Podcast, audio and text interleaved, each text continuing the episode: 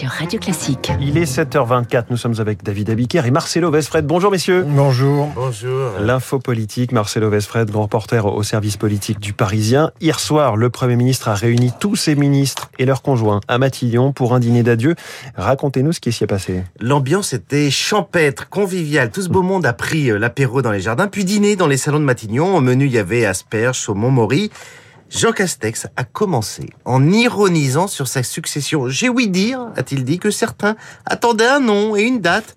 Mais le Premier ministre n'a lâché aucun indice. En revanche, il euh, s'est lancé dans une sorte de manifeste politique.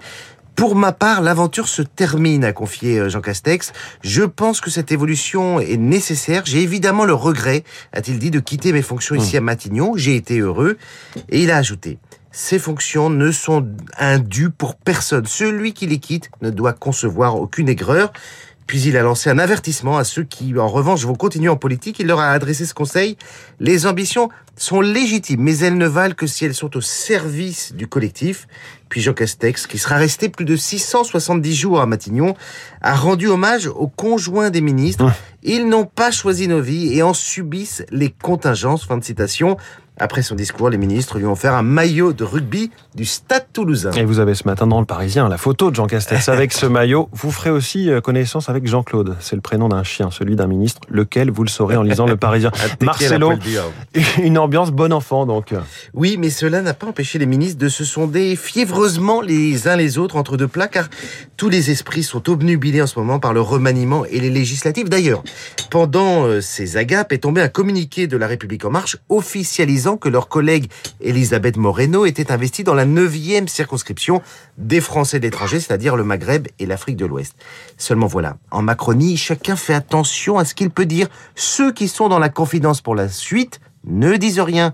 Et ceux qui ne savent pas ne veulent pas commettre d'impair qui pourrait réduire leur chance à néant. Bref, ce moment de rare convivialité n'a été qu'une pause dans le supplice chinois que subissent les ministres. Le nouveau gouvernement sera normalement dévoilé en début de semaine prochaine. Ça fait plus de 20 jours, François, de réflexion pour le chef de l'État qui décidément aura pris son temps. Marcelo Vesfred, merci beaucoup. L'info politique, c'est aussi à réécouter en podcast. Les titres de la presse, David Abiker, à la une, le gaz russe. Gaz russe, Poutine resserre l'étau sur l'Europe et la Russie cesse d'alimenter un gazoduc fournissant l'Allemagne et la Pologne. C'est la une des échos. En face, la une de Ouest France. L'Europe se dépanne avec ce gaz de schiste américain si décrié. Le Figaro titre sur l'inflation mondiale qui relance les revendications salariales alors que la CGT est au bord de l'explosion.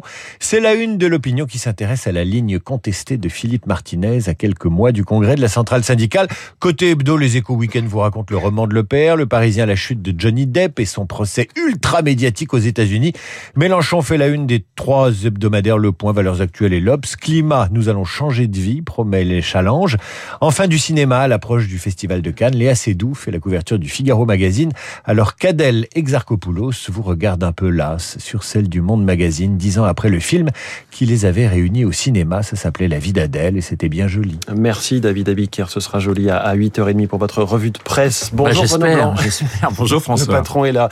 Votre, euh, votre invité ce matin. Le politologue Jérôme Sainte-Marie pour évoquer cette campagne des législatives Mélenchon-Le Pen. Mais qui chez les macronistes pour mener le combat électoral? La France attend toujours son nouveau Premier ministre. L'analyse, pardonnez-moi, de Jérôme Sainte-Marie euh, sur la situation politique. Les trois blocs, Matignon, mais aussi euh, l'avenir des partis dits de gouvernement. Jérôme Sainte-Marie dans notre studio à 8h15. La politique, toujours dans les spécialistes avec Bernard Sananès, le président des Labs, et Lab qui publie plusieurs sondages sur le profil que les Français euh, recherchent comme chef de gouvernement. Et vous verrez que la couleur politique importe beaucoup moins qu'on l'imagine. Euh, Bernard Sananès dans une dizaine euh, de minutes. Vous n'oubliez pas Esprit Libre à 8h45. Guillaume Durand recevra Luc Ferry, Luc et Guillaume juste après la revue de presse de David Abiker. Tout de suite.